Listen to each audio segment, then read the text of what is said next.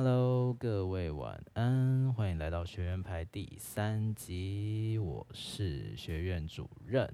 那在场的有我们的校长，Hello，Hello，大家好，yeah, 我是校长。好，还有我们的最大输出者，我们的工友老师，嗨，大家好，耶，没错。那我们上一集。在聊类似呃星座还有行星的话题，对。那我们这集要延续我们上一集的结尾，来聊一下关于塔罗。对，我觉得塔罗是一个很有趣的东西，因为就是我们常常在可能小时候啊去文具店的时候，我们就会看到它在。桌游区那边有没有？当然大家都会看到。哦、是吗？塔罗放在桌游区吗？对啊，塔罗放在桌游区啊，真的、哦。对，然后就会有一些可能那个女生啊，就会喜欢买回来，然后就是算那个恋爱运嘛。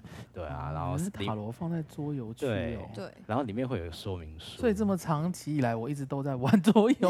哎，对。你如果要讲，啊，桌游可以解得这么准，也真的是蛮厉害的，以精准预测人间的事情。嗯，以现在的标准来看，它应该算是一种通用桌游。Yeah。对啊，那我怎么有一种 C 的感啊？通用作用。对，那 OK, 那因为我们在看塔罗的时候啊，然后它通常里面会有一本说明书，然后他就会跟我们讲说、嗯、啊，你要怎么摆啊，然后什么就是里面有什么数字啊、嗯、人物啊，对，那看着看着啊，吼，就感觉好像有一点点熟悉，又有一点点陌生，然后感觉好像曾经在什么故事书里面看过那些东西，又好像不是很懂。啊，为什么它可能里面会分什么人物牌啊、数字牌啊？说实话，就不是很懂它到底是什么样的概念或怎么样设计。所以今天我们有这个机会，想要请我们的共友老师来跟我们分享一下，哦，他在学经历的过程中理解，从一个比较专业的角度去告诉我们说什么叫塔罗，它的设计的起源为何？那我们欢迎耶。Yeah 好，所以第一题是要问起源吗？呃，对啊，我们就先从起源开始聊起。哦、对，OK，呃，专业我是不敢当，但是说资深学习者是很可以啦。哈，毕竟我研究跟呃演算塔罗牌，其实也已经算一算，也快要快要二十年了。那中间其实当然上过很多很多老师的课，那有些老师很专业，有些老师他。呃，比较着重在算出来准不准这一块上面，哈，就是演算分析的部分。那有些老师他就很重视它的来源啊，它的历史源流啊，哈等方面。其实，呃，因为我们是录节目嘛，不是上课，我们就用很简单的方法去说，哈。塔罗牌的前身是一种叫做马赛牌的牌，哈。那马赛牌呢，它的那个，嗯。牌面构造很简单，就是它没有任何的牌面，它就只有呃那个它所代表的那个符号在上面。比方说权杖一，那这张牌它上面就只有一根权杖；权杖二，它就是两根权杖。它没有任何让你有遐想的空间。它的好处是你不会因为一翻开牌看到很惊悚的牌面，你就会开始害怕。所以其实我们在教学的过程当中，吼，不管是学生问到啦，吼，还是说。我主动的去提出我的建议，其实我蛮常遇到这种问题的，就是他应不应该换牌来用？那通常我会建议他说，如果你对牌的了解度非常的高，就是你把它演练得非常的熟练，甚至到很专业，你可以记得每一张牌的意思，那你用越简单的牌面越好，不要用很华丽的牌，或者是如果你要用很华丽牌，那你就要让它华丽到让人家看不懂。比方说像。呃，一般很了很清晰，呃，我们大家都知道说韦特牌，它的牌面很清楚，所以比如说死神或或者是吊人牌，它一现世，好，它一打开来，你一看到当事者就先吓到了，所以你还没有开始解释，你就要先安抚他的心情，那你就要做两份工嘛，所以还不如就是一开始你就让对方看不懂，你就可以很专心的去解释你看到的东西。那讲回来就是说，一开始只有马赛牌，其实我我是非常推荐马赛牌的使用，因为它没有牌面。那当你对塔罗牌的结构非常的了解跟熟记的时候，不管它是权杖一、圣杯一啊，哈，还是宝剑三呐、宝剑六啊，你一看你就知道它是什么意思。它并没有多余的牌面会让你有其他的幻想，哈。那呃，他后后来呢，他经由两位大师分别不同的改造，好、哦，改造成了托特牌跟韦特牌。好、哦，那呃，韦特牌的创作者当然就是那个莱德韦特。哈、哦，那莱德韦特他，因为他创作的是非常符合生活化的，也就是比较符合物质世界的结构的，它上面有非常清晰的牌面，所以不管是四个小组的牌，就是权杖。呃，圣杯、宝剑跟钱币一到十，好，这个小元素各一到十，那目前就四十张了嘛。然后分别他们有四张宫廷牌，就人物牌，所以四四十六又会夹带十六张宫廷牌，以及二十二张的好大牌，大阿尔克纳牌，所以呃，总共结合起来就是七十八张牌。那呃，它的好处是它非常的物质化。不管任何生活疑难杂症的问题，都在上面就显现出来了。但它的结构很简单，它就是有符号啊，有象征啊，有颜色，好，还还有人物心理对应，就是人物牌，人物在里面展现的原因。比如说，有些我们看得到他的背影，有些我们会直接看到他的正面，有些我们看到他的侧面，或者是有很多人同时在一张牌里，一张牌里面有三个人，好，他。里面会有各自分工的表征，所以其实我们可以从这个牌里面就很清楚的看到，呃，牌面在传递什么意思。我之前曾经教过一班哈，里面有个学生哈，他非常天真浪漫的就跟我讲说啊，他就是看图说故事。我觉得也是也不是哈。然后我是我跟他说你可以这样做，但是你的客户一定会跑光光，因为你不能完全看图说故事。其实每一张牌它的结构。挺复杂的，它有很多层含义，所以其实我会建议问题问得越清楚越好，因为问题的拆解会决定了你怎么解析这张牌。这个以后我们有机会再讲哈，因为这又是另外一个范围比较大的题目。很多人其实解不准，是因为他的问题没有厘清清楚。那呃，再者，如果他的讲回来，就是如果他的问题很清晰，那其实韦特牌可以给出非常好的指引。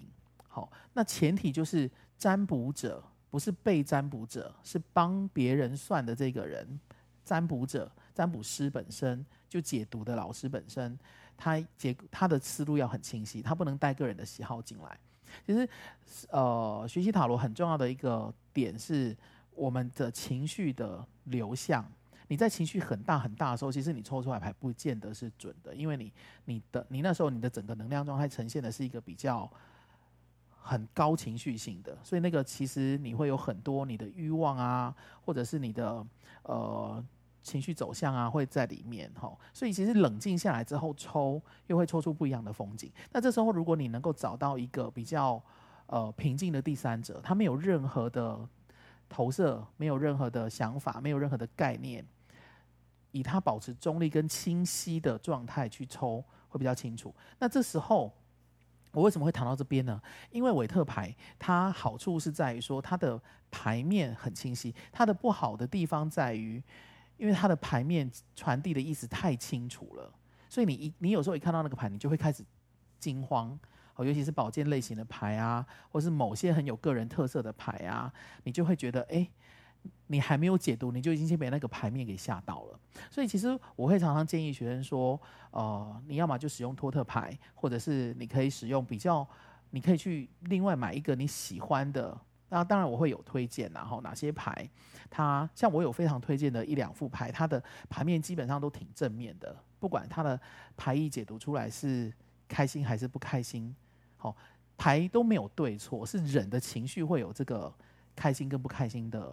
的议题，所以你不，你一定，你你在你你想要了解一个问题之前，你一定有一个预设的答案嘛。所以当这个答案并没有照着你预设的方向走的时候，你就会不开心。所以我会尽量希望说，哦，首先第一个你要用比较好一点，就是让你工作比较顺畅一点的牌。然后啊、当然就是客户越看不懂越好啦。那第二个就是你在解读的时候，吼。要尽量的中立，不要说啊这个很好啦，啊这个不好啦。其实这个你要知道，就是你你为一个人解读他，你你传递给他的东西，从此会深印在他的脑海里面，然后他会自我暗示，他会照你的解读方向去走。所以你一定要把牌面没有个人偏好的，所以这个其实挺挑战的。如果今天帮你算的人是你很好的闺蜜，那他一定有他的个人欲望在里面啊。尤其说，尤其是如果你跟他呃请教的是你很切身的事情，好，比方说你的男朋友啊、你的女朋友，然后对方对于你占算的这个人，他又有特别的看法，那其实他就容易失真。好，好，那讲回来。这个就是韦特它的好处，好，它很容易会清晰的分辨。那它的结构其实就是我刚刚前面讲的，它有数字的含义在。哦，刚刚还没有提到数字，它有数字的含义在里面。好，为什么一号？为什么是二号？然后它们各自数字连贯性是什么？比如说五号，它是从四号来的，它要往六号走，那五号本身代表什么意思？这第一层结构。那再来牌面的色彩组合，然后象征，然后它的符号。然后它里面排的那些结构里面各自代表什么样的意思？它整个组合起来是什么意思？那我觉得很多人当然会提到说它还有星座的层面在里面，这个就要提到托特牌，因为托特完全就是由占星学组成的一组牌。如果你们看过哈，或或者是我们的听众里面有人对托特比较熟悉的，就会知道每一张托特牌上面都会有一个相应的星座符号。它的一个星座的连接在上面，应该说星象的连接在上面。比方说，某些牌它是月亮在水瓶座，某些牌它是水星在水瓶座，比如某些牌它是木星在狮子座，它为什么会有行星符号在上面？再者，很清楚的标示哦，但是韦特牌是没有这个部分的。然后再者，托特牌的牌面就是我刚刚讲的，它真的比较符合马赛牌的样子。钱币六，它就是六个钱币在上面。好。宝剑六，它就是六个六把宝剑在上面。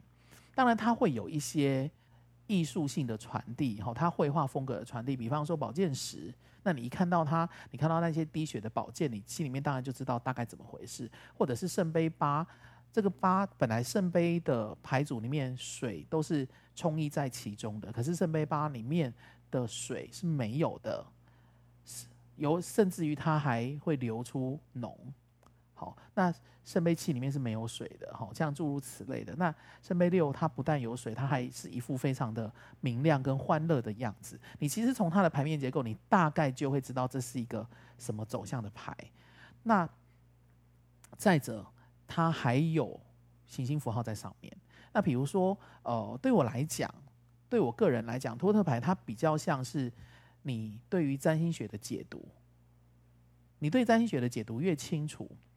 你就越知道这张牌在讲什么。比方说，水星在水瓶座，它在讲什么？首先，我们知道第一个，水星它是中立的行星，它不像太阳、月亮，也不像金星、火星，它们有各自的调性。所有的行星里面，只有水星是保持中立的。那也就是说，我们不是有句话说“近朱者赤，近墨者黑”吗？哈，嫁鸡随鸡，嫁狗随狗，就是说它跟什么东西结合在一起，它就会变成什么样子。所以，当水星落在双鱼，它就会有一个样子。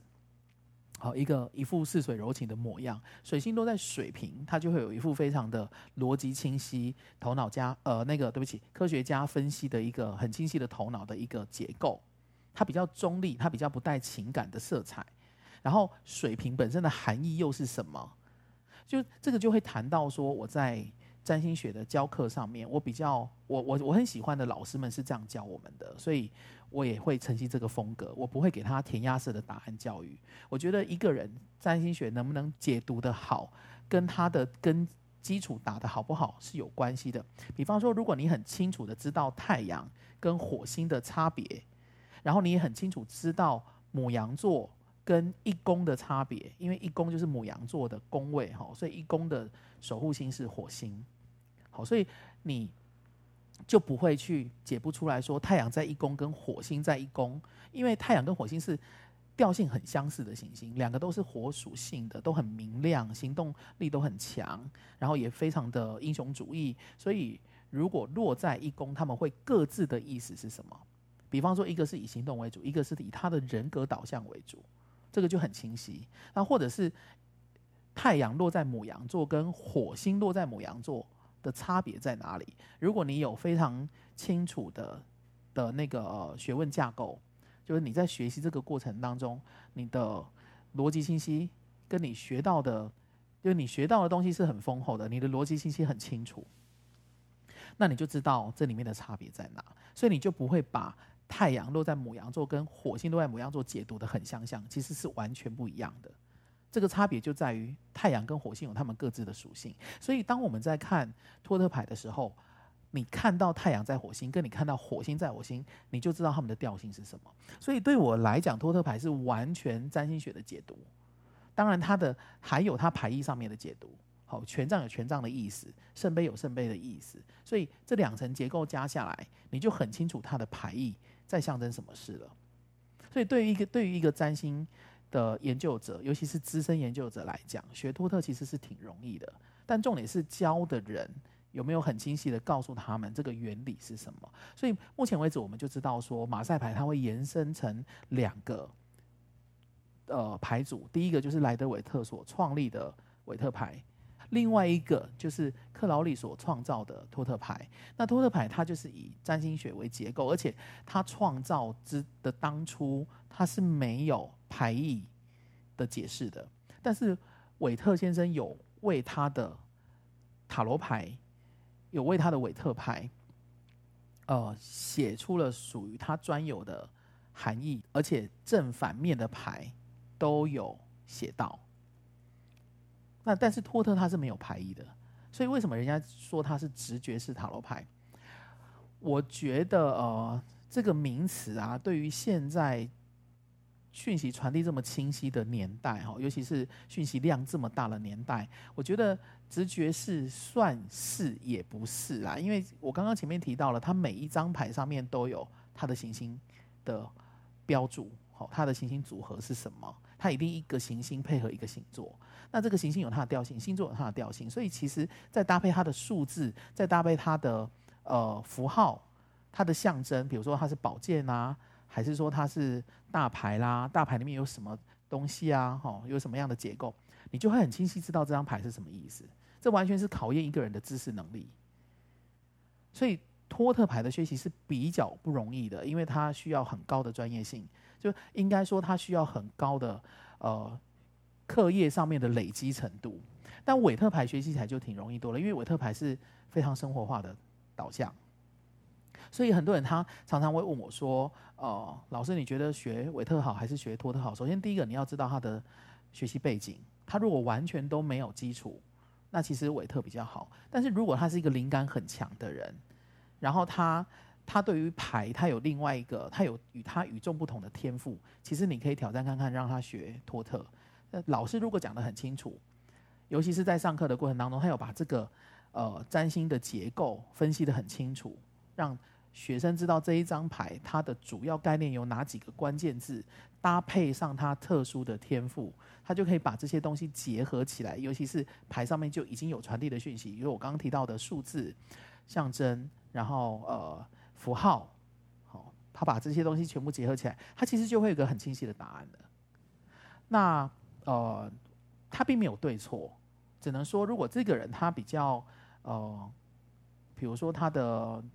直觉反应没有那么好，他的连接力比较弱，那我会觉得他学韦特比较清楚，因为韦特有很清晰的牌意，他只要把这些牌意反复反复的一直不断的练习，以及很重要的一步就是说，他每次帮人家演算之后，他会愿意去追踪的后续的状况，因为牌。是不会错的，我的学生都很清楚知道，我常常讲这句话，牌是准的，只有解读上是错的。所以如果你愿意，我自己的学习过程也是这样，我会去追踪当事者，我会去问他，诶，那当我我发现他后续的发生跟我的解读不一样的时候，我会去找为什么不一样。是我解读错了，还是我漏解读了什么东西？我反而就可以从对方的回馈上面去学到这张牌它真正的意思是什么。如果你要学塔罗牌，你要真的非常相信它，相信到你愿意放弃你的定见。哦，我自己也是，我在用塔罗牌测算的时候，去了解一件事情的时候，我会跟着牌走，我会放下我的执着，然后照着塔罗牌的建议。这样才是对的。那我个人在使用上，我是韦特跟托特一起搭配，因为一个是内在层面的，托特比较像是内在的一种转折，这个跟他的牌意有关系。那如果说呃你很想要了解生活层面上的结构，然后比如说啊这个聚会办了有没有效果啊？然后或者是哪一天办比较好啦，会来多少人呐、哦，甚至我东西掉了能不能捡回来啊？其实你都可以用韦特去解释。然后他们的源头就是马赛牌。其实我觉得老师真的讲的非常的详细，因为我自己也有在就是学一些塔罗牌，然后也有在就是给老师算过那个塔罗牌，我发现老师解的就是真的都蛮精准的，然后他可以就是针对我的问题给出一个就是让我会蛮有明确方向的一个答案这样。嗯、但其实听完刚刚老师的解释，我更好奇的是啊，就是呃，因为有韦特跟托特嘛，嗯、那为什么？就是这些发明这个牌的人，他会这样设计那个牌。那里面的牌意，老师可以简单跟我们介绍一下他们的，就是呃，可能像它结构的含义，哦、对它的权杖代表什么，圣杯代表什么，就是精简的跟我们简单介绍一下。哎，塔罗这些意思是什么？那为什么这些就是发明的发明这个牌的，就是学者嘛？嗯、对，就是他们为什么会这样设计呢？好，OK，嗯、呃，因为。有很多各家各派的说法哈，那我们就选一个比较我听到的比较，我也比较觉得合理的，跟大多数的人都认同的一个说法哈。它的来源当然是跟呃黎明会、黄金黎明会啊是有关系的哈。中古世纪，那它的诞生就是在中古时期这一段时间。好然后呃，它一定跟那些共济会啊、黄金黎明会啊这些神秘学的，那因为这个部分讲出来会很有争议，所以这个部分我们就不提了。那我可以聊的部分是，为什么会有这些结构？哦其实，因为我们要知道，中古世纪它的环境很单纯，它的社会结构，欧洲的社会结构只有四个层面。第一个就是圣职人员，好，尤其是罗马教廷，它呃掌握了很多的。国家的要素在里面，比方说政治面，好、医疗，然后呃学术，然后还有信仰，哦，跟人息息相关的这四大结构都是由他一手掌握的。所以为什么中国教廷会那么的乱？是因为去当传教士的人不是为了他喜欢这个信仰跟宗教，他是为了要升迁，为了要让生活好过，就像我们现在的高普考一样。所以为什么罗马教廷会那么乱？因为他们不是由信仰组合成的一个团体。好，我们点到为止就好了。其实，呃，市面上都会有书可以看到这些东西啦。哈，我们目的是要解释一下这四个元素。那圣职人员他就是圣杯的代表，因为杯子里面可以装东西，装水、装食物，它是一个不但可以取得，也可以分享的一个结构。那圣杯当然也跟基督教的教义是有关系的哈，这个我们就不深聊，因为这个部分有争议，我们就不聊了。圣杯它象征的就是呃圣职人员，然后里面有医疗，然后有呃呃求学哦学习面，所以学学习也是跟圣杯有关。学习不是保健哦，保健是分析跟理解，或是做一个决定，了解一个真相。但是在技能的学习上，其实呃，在钱币面跟圣杯里面都有哈。那圣杯里面当然有包含学习，尤其是人物牌的部分，然后它也包含了情感的流动啊，人际关系的建立。所以圣杯牌它就是处理情感面的，它跟行动没有关系，跟思考没有关系，甚至跟金钱也没有关系，因为他们有他们各自象征的牌面。所以当这个结构很清楚，你就不会解得乱七八糟。好，比方说抽到圣杯一的时候，你不会说哦，他正在做一件事。嗯，圣杯一也许会有点争议，因为里面的的确是有些动作的，但是它毕竟是圣杯，行动派的部分是行动面，这个部分是由权杖处理的。权杖它是火的象征，它象征的对应对对应的角色是农民。好，那农民是靠天吃饭嘛？我耕种了一辈子的老农夫，他当然呃，经记忆的传承会很厉害。所以，呃，在权杖的部分，他很重视就是你的行动跟经验的累积。你有多少经验，就会有多少的成就跟结果。所以，权杖它处理的是行动面，它不会有啊，我感觉一下，它不会有哦，我我要做个决定，因为这些东西是别的牌组在处理的。那很多人就会问了，那权杖二，哦，权杖二它不是正在思考什么吗？好，我个人觉得权杖二它的状态是，就好像你在开车，然后你走到一个路口，然后你发现诶，这个路口的标示不清楚，所以你离开了还在发动的车，你往前走去把这个标示转过来，把它弄清楚，说，诶，往左是往哪里，往右是往哪里。你要知道，我们在欧洲或者是在美国旅行的，你在公路旅行的时候，这个东西是很重要的，因为它一望无际嘛。好，所以，可是你这个动作你都还在分辨啊，你还在行动，你只是为了要把这个标示转过来，看清楚你要的方向，这个跟经验有关系哦。可是你的车子还在发动，所以最后你会回到车上，然后往你要的方向走。所以权杖二它处理的是你现在正在厘清你要往哪一个方向走。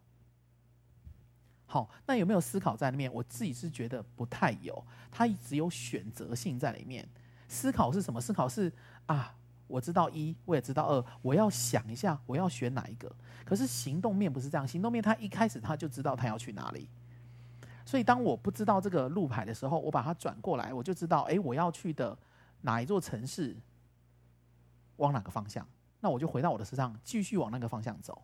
就这样，好，那比如说权杖三，它代表等待，代表静止不动。那它不是在讲行动吗？为什么它静止不动？其实它在传递的是一个等待，一个 waiting，一个的一个状态。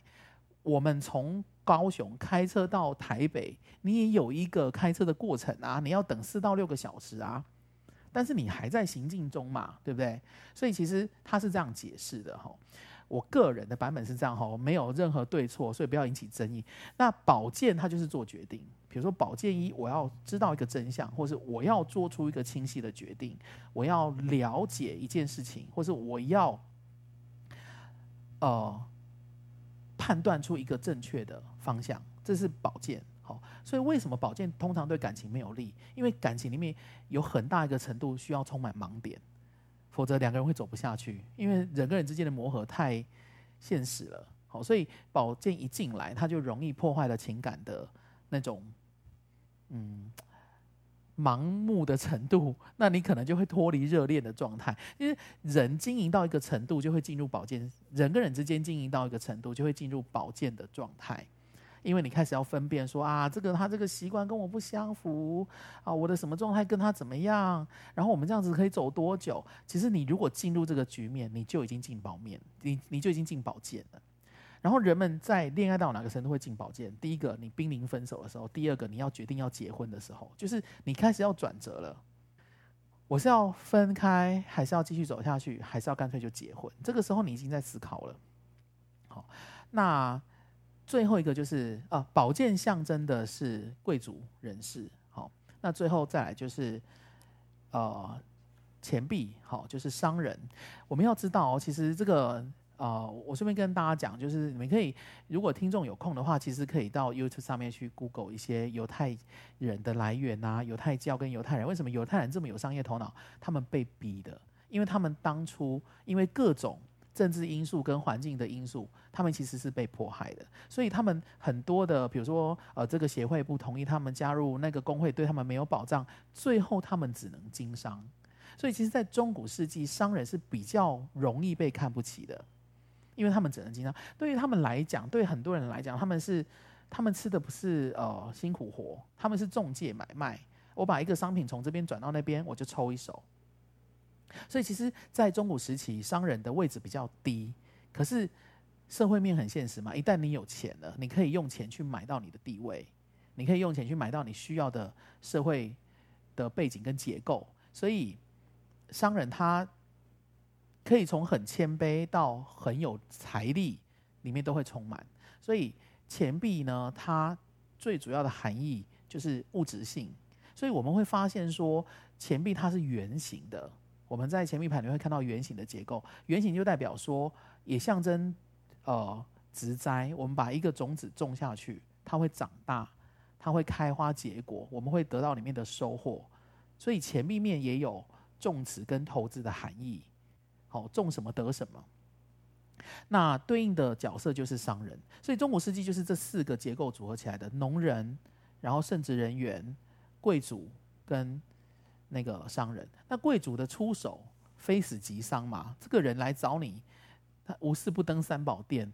贵族会召唤你，一定就有他的目的，有他想要获得的利益，因为他会思考，他可以从你身上得到什么，或者是他要给你什么，可以获取他更多的利益。这样这个部分可以理解吗？可以，可以，可以。我觉得老师讲的非常非常的详细。但其实我觉得塔罗在一般就是我们这种完全不了解塔罗牌的人，会有个很疑问的是，就是到底塔罗它可以算什么事情？就是我今天去找塔罗老师，我到底可以问他什么问题，或是有哪些问题其实我不太适合问，或是问了也得不太到一些比较明确的方向等等的，想要问一下老师。哦、好，这个问题它的关键。取决于分析的人，而不是提问的人。因为提问的人他不知道这个工具怎么使用嘛，所以他可能提问上他会很笼统，或者是他会哦，尤其是当他正在一个很大的事件当中，他的思绪不清楚的时候，所以整理的人很重要。你去找的老师，就你能占算的范围，跟你找的老师的功力是有关系的。所以他的。呃，背景越深厚是当然是越好啦。那如果说他如果背景不够深厚，能不能解决问题？可以，我们就要把问题拆解得很细，很细哈。比方说，因为塔罗牌可以占算的范围太广了，任何事情都能够算，所以这个部分我觉得。我与其回答你，他可以算什么？我不如回答你，他不能算什么。比方说，他比较会有争议的就是日期的判定、时间性的判定。第二个就是有没有生病。所以我们常常会听到很多的塔罗牌师说：“哦，他不解读这个东西，因为他不知道怎么解读。”其实塔罗牌能不能回答一个人可不可以？一个人有没有生病可以，但你要学得很深，你对这个呃逻辑架构要很清楚。其实我研习的几个老师里面。哦，应该这么说，我研习的众多老师里面，的确有几个老师对于医药性跟日期判定是很擅长的，他们有他们的一套逻辑。好，然后比如说这个牌它代表什么地方、什么部位，这是一个参考性。然后这几张牌组合起来，它代表可能你生了什么病。比方说，我曾经经历过一件一个呃呃占卜事件，是现场有人问了他的健康。那我就有告诉他说，我不一定解得准，但是我愿意试试看。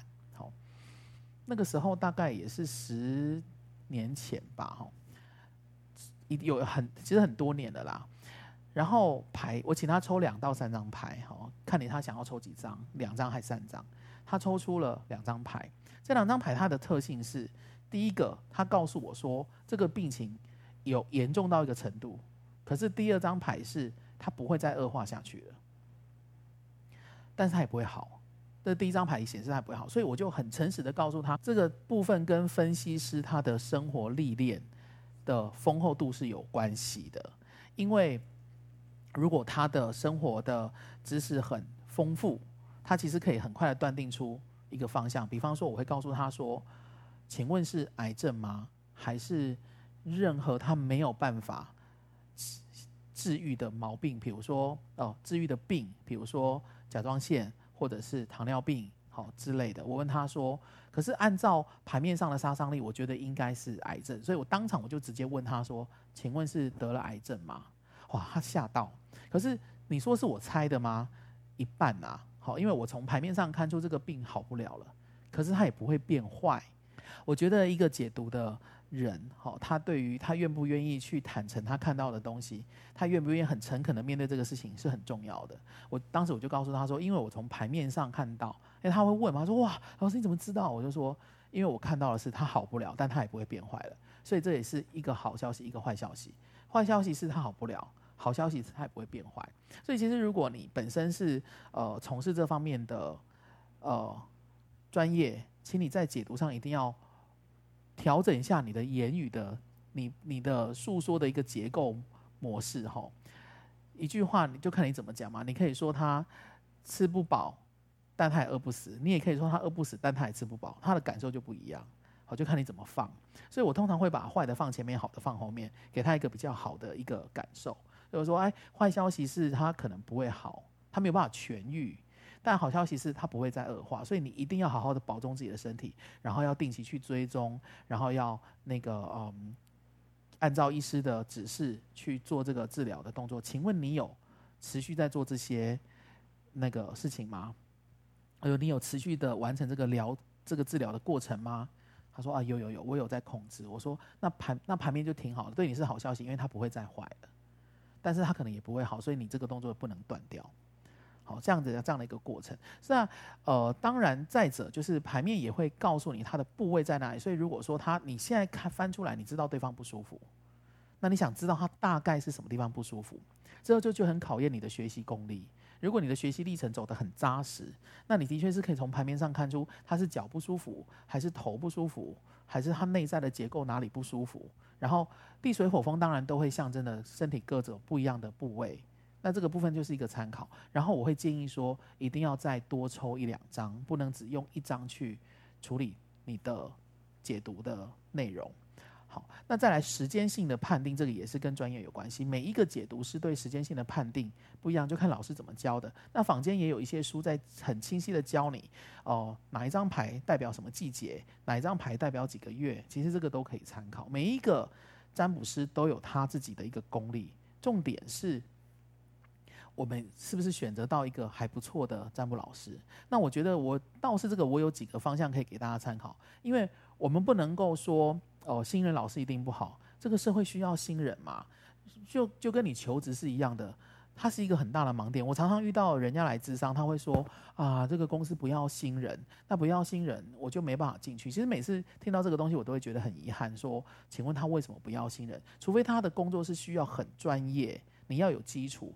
否则，如果大家都不要新人，那新人怎么办呢？好，所以我觉得很重要的事情是，这个老师他对他的解读负不负责任，然后他的展现上面是不是诚恳，是不是真诚，然后他给你的内容，你觉得自己有没有收获？然后最后就是他，呃，呃，他的现状，好，比如应该说他的经营现状。如果这个老师常常约不到，就表示他的功力还不错，因为回流率高。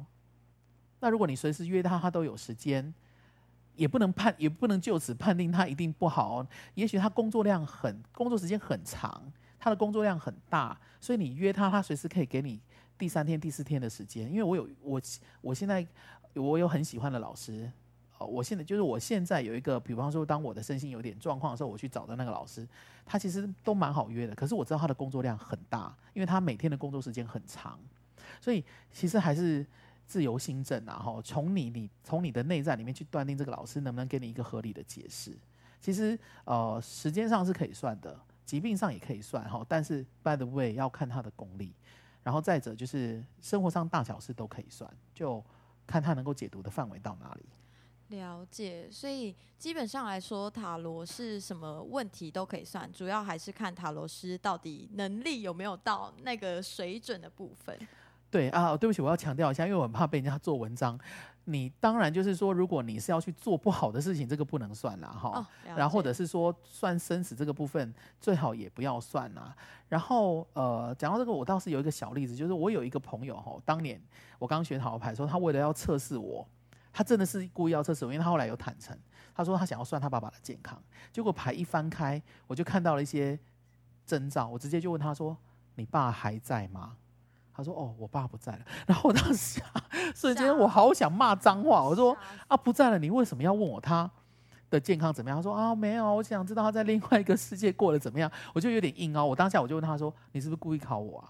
他说：“啊，对了，也有。”我说：“好啊，你爸就不在了，那这样你相信吗？”他说：“那请问他在另外一个世界好吗？”哦，然后他眼泪就要流下来，想说：“啊，他都要哭了，我就不要跟他计较了。”所以其实你如果要算的时候，哦，不要被人家设计，你要问得很清楚，说：“啊，请问。”对方现在情况怎么样？因为其实，那如果对方告诉你说啊，你会算啊，你就告诉我就好了。这时候你要很清楚的告诉他说，一张牌它有很多层含义的解释。你给我的东西越清晰，我越能知道怎么去解读。就跟我们学灵摆一样，哈，这个让我想到灵摆的案例。很多人说啊，反正我用灵摆测试灵摆，它自己会动啊。我又不是神通，我又不是通灵。灵摆它最重要的事情是你摆动它之后，它往哪一个方向去，而不是没有人动它，它会不会动？那干嘛要用我们的手呢？你就把它吊在一棵树上不就好了，对不对？所以手就是因为要它动，所以需要人的手。可是它是往左动，还是往右动，还是往中间？它有一个差别。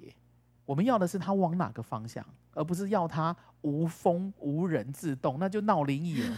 OK，所以我们要很清楚知道说，我很不喜欢这种解答，说啊你，哦我对不起，我很不喜欢这种对话，说啊你会算啊，你跟我讲啊。当然，其实一个资深的塔罗牌师哈，比如说呃呃，像我听过一些塔塔罗牌老师在接受媒体访问的时候，他就会说：“你这个牌的组合不对，请问你是真的来算牌吗？你是什么目的来？”然后对方就啊，对不起，不好意思，我是记者，我想来采访啦。可是他为了要测试他，他就会装作路人甲。所以一个很厉害的老师，他自然就看出来说：“你这个不是来算牌的耶。”我自己的我不敢说我很厉害，我只能说我很侥幸。我有遇到这个情况，然后我直接告诉对方说：“我觉得你没有需要算啊，因为你你算的事情都没有问题啊，你为什么要来？”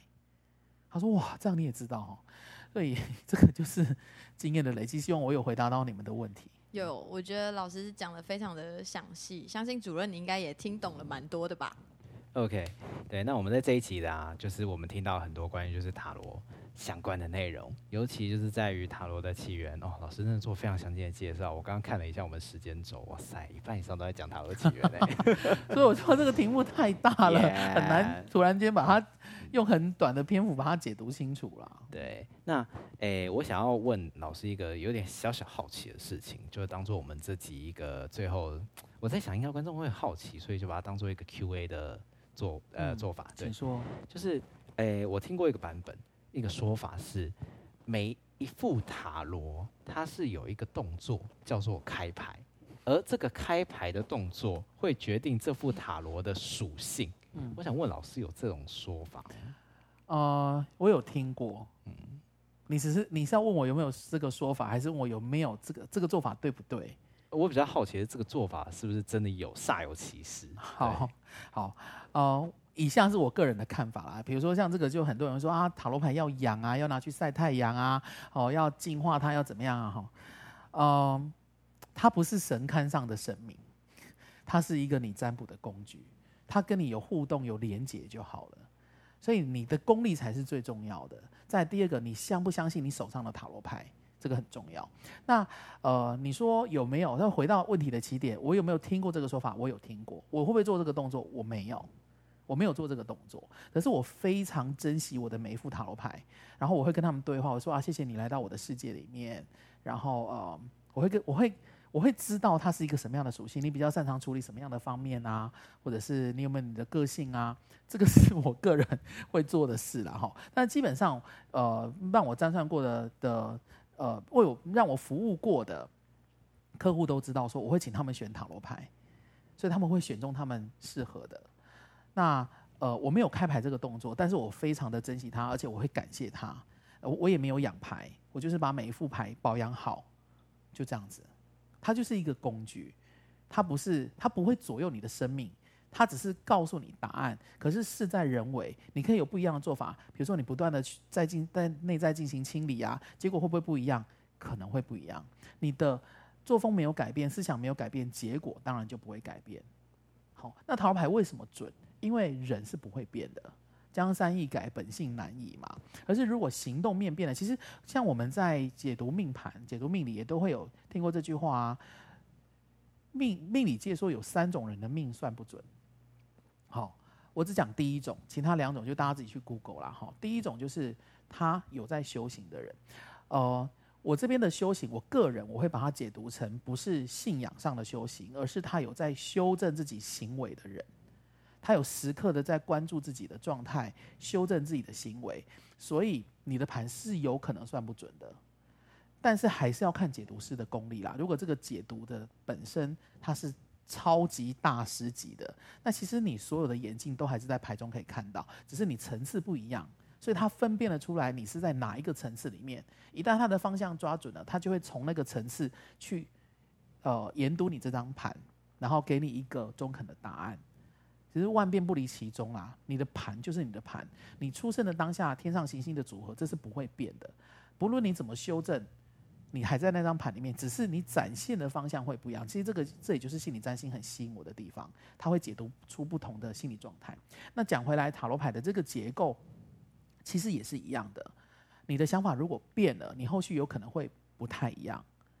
好可是你在那个事发的当下，你可能很难瞬间就去改变自己的行为啊。比方说，你一被刺激到，你可能就会有有一个什么样的立即性的反应，好，自发性的反应，这个是很难修正的。所以很多人说啊，修行修行就是在修那一念之间，就是你遇到事情的那一念间，你会用什么样的状态去面对这个事情？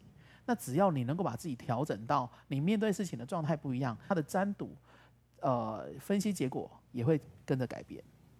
那这个部分我们就很清楚知道说，它就是个工具，它不会左右你的生命，它只是让你知道后面可能会发生什么事。但有没有可能一直都很不准？也有可能。比如说你一天到晚一直在算同一件事。或者是你从来都不尊重你算你占算的结果，它就有可能会不准，嗯，就看你用什么心态面对它。所以其实说穿了，呃，万法唯心造了，还是跟心态面有关系。这样有回答到这个问题吗？哇，我真的觉得刚刚这短短的五分钟应该要上 TED 上面好好的来给大家 没有啦，对，演讲集，不会不会不会，这个很多。其实我觉得我跟着一些国际老师学习过，很多国际大师都有这个态度啊。就我真的很感恩遇到很好的老师啊，有给我很多的启发。耶，谢谢谢谢，我们的光阳老师以及我们的校长。耶，今天校长非常还有主任对。发言非常踊跃，对，太多问题了，问不完。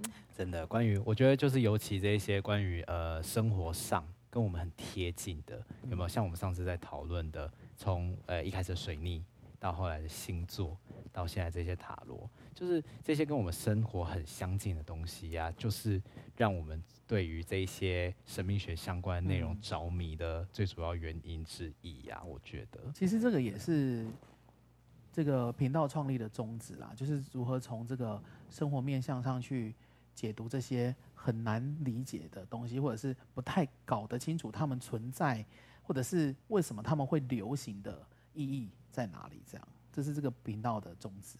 耶，yeah，没错。好的，那我们这集就差不多就就 end 到这。谢谢，yeah, 谢谢大家，感谢光阳老师，耶，谢谢。那我们就下集再会，拜拜，拜拜。